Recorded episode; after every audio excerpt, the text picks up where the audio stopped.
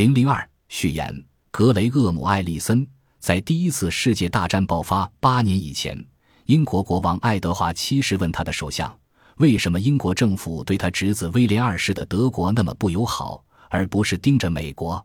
在他看来，美国才是更大的威胁。首相就只是外交部首席德国问题专家埃尔克劳写一篇备忘录来回答这个问题。克劳于一九零七年的元旦拿出了这篇成为外交史瑰宝的备忘录。克劳的分析逻辑呼应了修昔底德在古希腊伯罗奔尼撒战争中的洞见。关于战争的起因，修昔底德写道：“使战争不可避免的真正原因是雅典势力的增长和由此引起的斯巴达的恐惧。”亨利基辛格的《论中国》解释了克劳关于德国的中心问题。英德两国不断上升的敌意，主要是来自德国的能力还是德国的行为？用克劳的话来说，德国追求政治霸权和海上优势，是否不可避免地对他邻国的独立，并最终对英国的生存构成根本威胁？克劳的回答是明确的：德国的能力是关键所在。当德国的经济实力超过英国以后，他不仅会发展一支最强大的陆军。而且会建设一支他所能负担的最强大的舰队。再引用一下基辛格的话，那就是无论德国的意图如何，德国的海军优势客观上将是对英国的威胁，而且与大英帝国的生存不相容。克劳总结道：“一个精力充沛的国家不会允许自己的发展因为盲目维持现状而受到阻碍。”徐其玉在他的《脆弱的崛起》一书中写道。就是从克劳备忘录开始，英国对德国的遏制政策变得明朗化。一九一零年，缉毒过克劳备忘录三年以后，爱德华七世驾崩了。参加他葬礼的包括两个主要哀悼者：英国新国王乔治五世和他的表弟德皇威廉二世。西奥多·罗斯福代表美国参加葬礼。罗斯福本人是海权的鼓吹者和美国海军扩建的主要支持者。葬礼期间，他问威廉二世是否会考虑暂停英德之间的海军军备竞赛。威廉二世回答说：“德国坚定不移地致力于成为一个海军强国。”但他又强调，德国这种做法不会有问题，因为英德之间的战争是不可想象的。他说：“我在英国长大，我觉得自己部分是个英国人。除了德国以外，我关心英国胜过关心任何国家。”他又着重加了一句：“我崇拜英国。”第一次世界大战为今天的政治家提供了很多教训，其中没有一个教训像这个一样严酷地提醒今天的政治家：无论冲突看上去多么不可想象，无论其结果对各方来说是多大的灾难，无论领导人之间有多深的文化纽带，无论国家间的经济相互依存有多大。这些要素都没能防止大战在一九一四年爆发，即使今天也是如此。第一次世界大战爆发一百周年之际，应该从德国崛起以及其他大国，特别是英国的反应中吸取什么教训？这个问题在西方引起了热烈的讨论。中国也同样要求历史学家们为今天提供启示。二零零三年。中国的高层领导人对近代史上崛起为大国的九个国家的历史轨迹进行了长时间学习。这次以“大国崛起”冠名的学习，后来以十二集电视纪录片的形式，在中国最重要的电视频道中央电视台播出，并出版了八卷本书籍。电视节目和书都在中国受到了很大欢迎，但也引起了全国性的讨论。本书可以看成是当年那场争论的扩展。遗憾的是，在中国发生的讨论大多数都没有传到西方。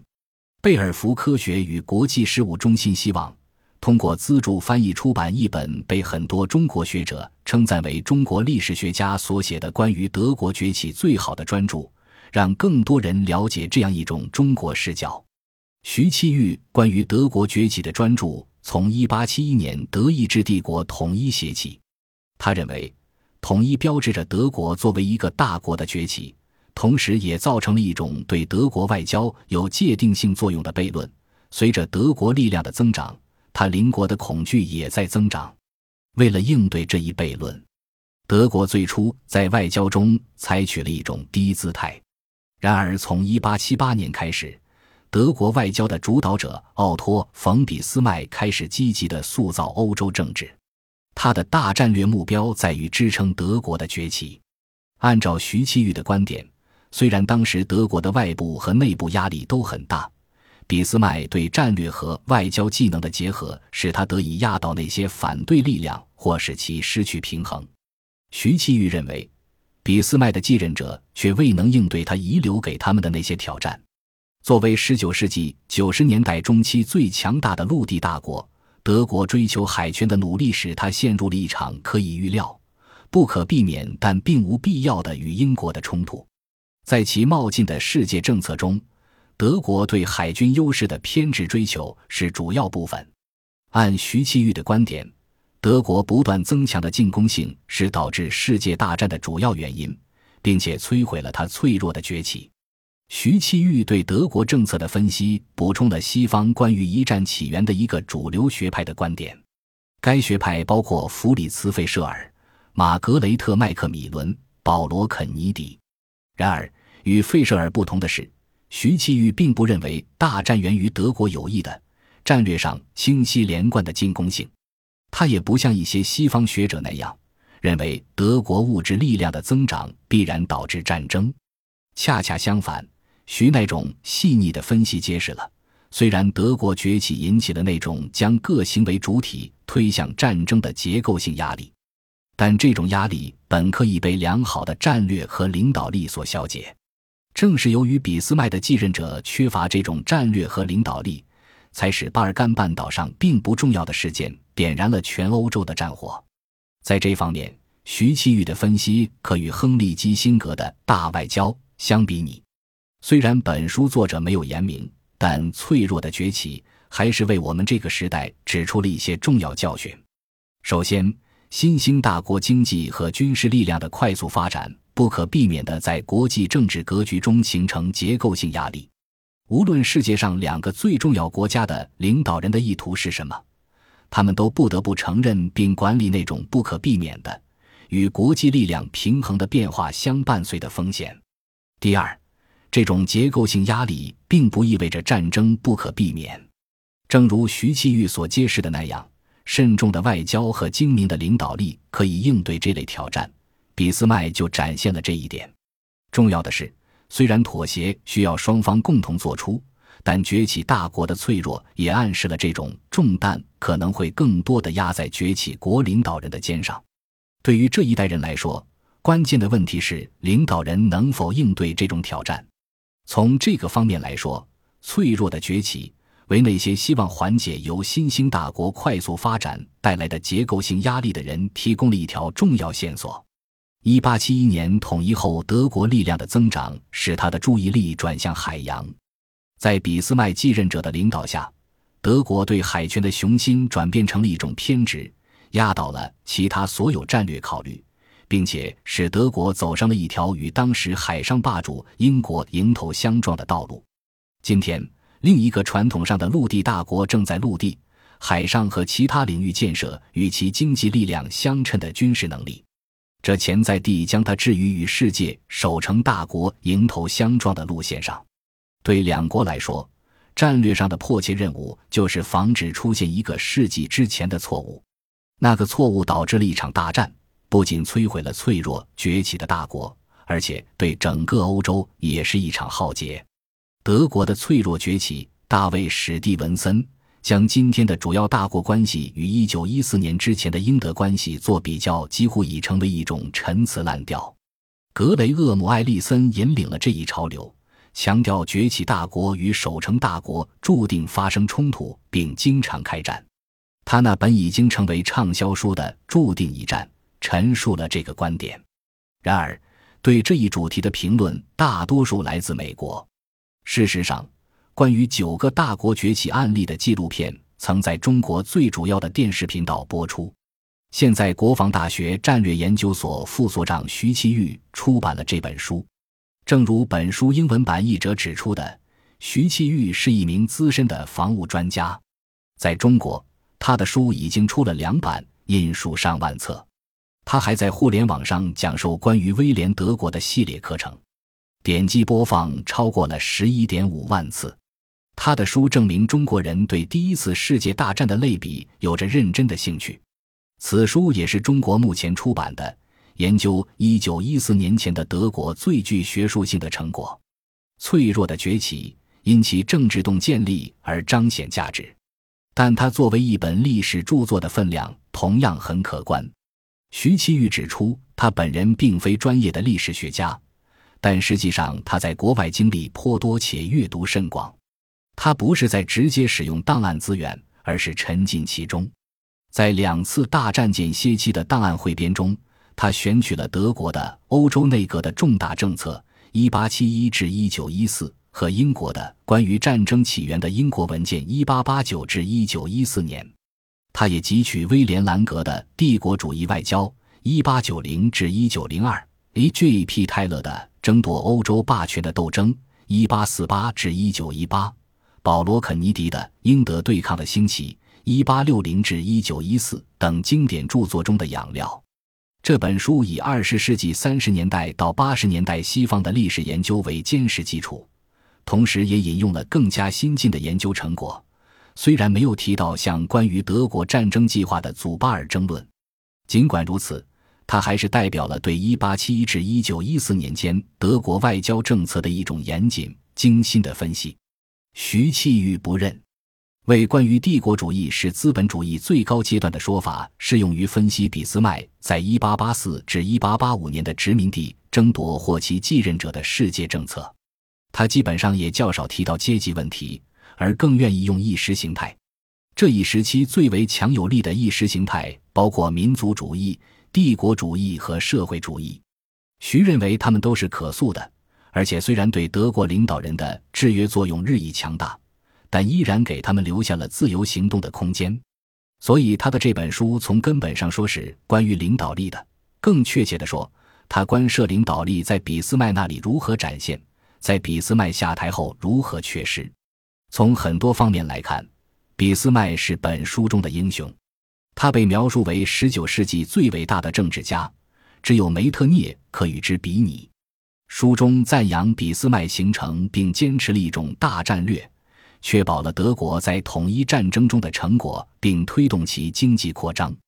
一八七五年的战争再望危机，使俾斯麦意识到他在十九世纪六十年代的那种外交方法已经不再适用。政策的重中之重应是防止德国崛起，引发一个敌对的联盟。虽然俾斯麦发展出的这种大战略并没有一份具体文件写到，徐坚持认为这种战略存在。并且，一八七七年六月的基辛根口数备忘录是一种非常有说服力的体现。在那份文件里，俾斯麦明确指出了敌对联盟的噩梦。为了防止这种情况，他设想德国与其他欧洲国家联盟，或至少使他们彼此分离。在此基础上，他发展出了近代国际关系史上最庞大、最复杂的外交体系。这一体系始于1879年德国与奥匈联盟，然后通过三皇同盟、德国与罗马尼亚和意大利的联盟进一步延伸。它的原则之一是不去强力改变事物的发展进程，因为纯粹出于主观原因地人为干预历史，其结果总是在不成熟的条件下摇落果实，在情势变化前一直等待。这种天赋是实践政治的一项基本要求。通过创造使英法矛盾进一步延长的机遇，一八八二年的埃及危机突出体现了这一原则。法国仍是德国最不可调和的敌人，但此时被孤立。不仅如此，俾斯麦还建立了他的结盟体系，且能够维持它，直到一八九零年他下台。他之所以能这么做，是因为他那种不受情绪影响的现实主义、自制和对可能性极限的认识。另外，俾斯麦能够控制他的外交官和部长们，如果需要的话，还可以迫使皇帝威廉一世同意。对比之下，他无法驾驭德国的高层战略规划者总参谋长老毛奇。不过，老毛奇让俾斯麦了解军方信息，而且总体上同意将维持现状作为首要考虑。老毛奇怀疑一场决定性的歼灭战是否可实现。但他设计的德国战争计划还基于这样的考虑：在一场对法俄的战争中，德国将首先寻求东线的胜利，同时用新获得的要色化的阿尔萨斯、洛林地区遏制法国。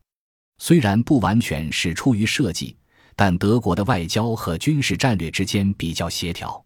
徐其玉笔下的转折点是在一八九零年，他认为，随着德国变得更加城市化、更繁荣，以及公众舆论更为清晰有力，变化部分来自底层的社会力量。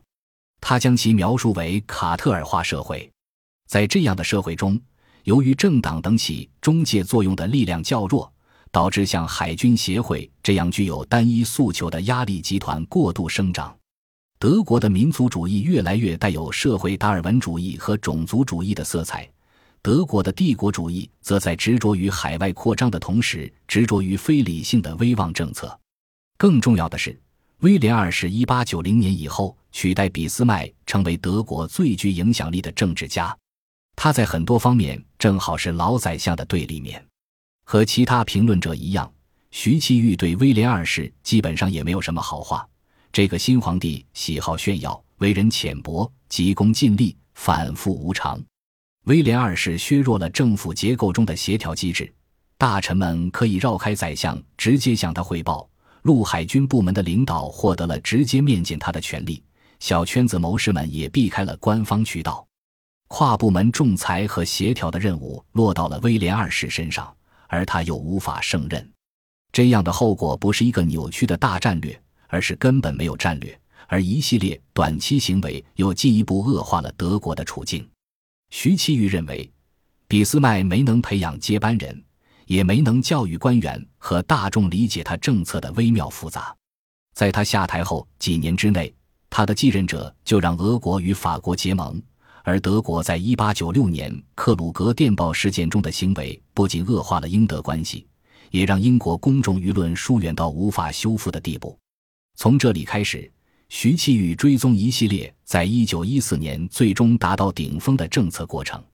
第一个是世界政策，徐认为它仅仅是一种俾斯麦所谴责的姿态政治，主要服务于国内政治而缺乏实质内容。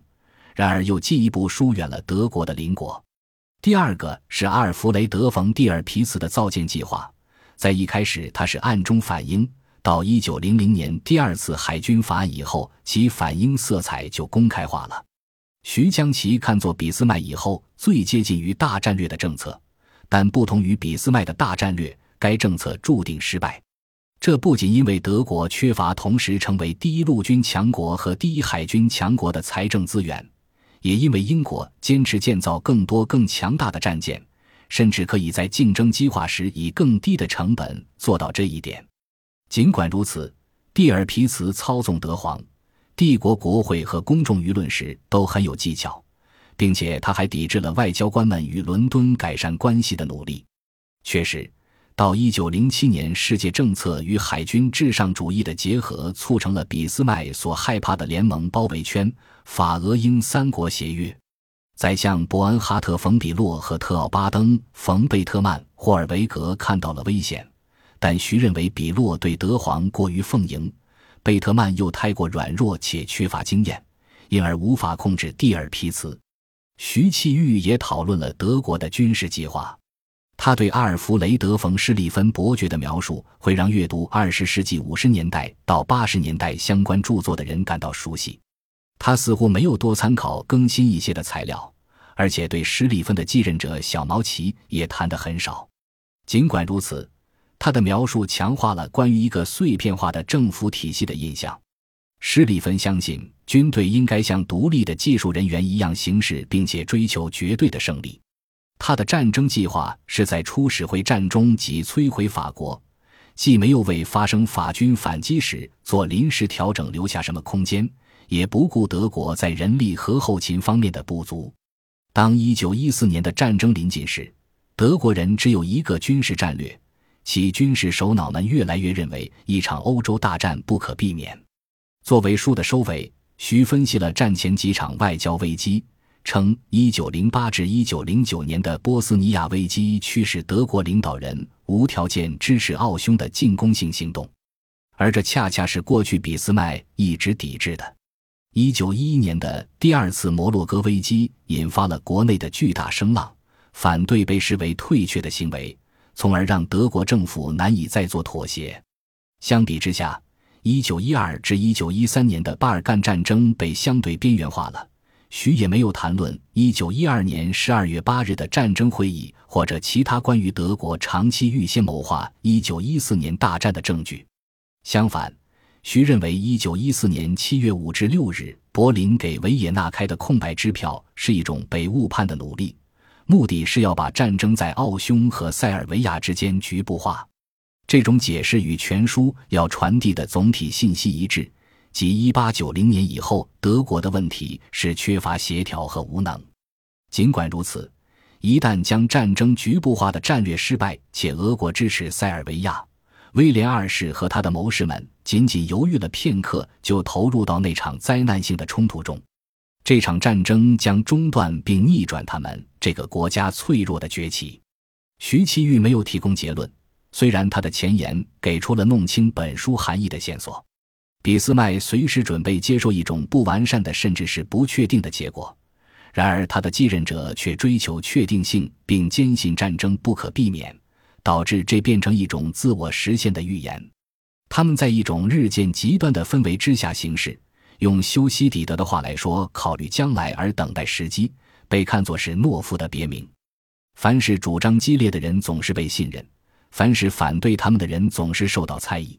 在基辛格的框架里，蒂尔皮茨这样的人被德国追求绝对安全，而这对其他人都意味着绝对不安全。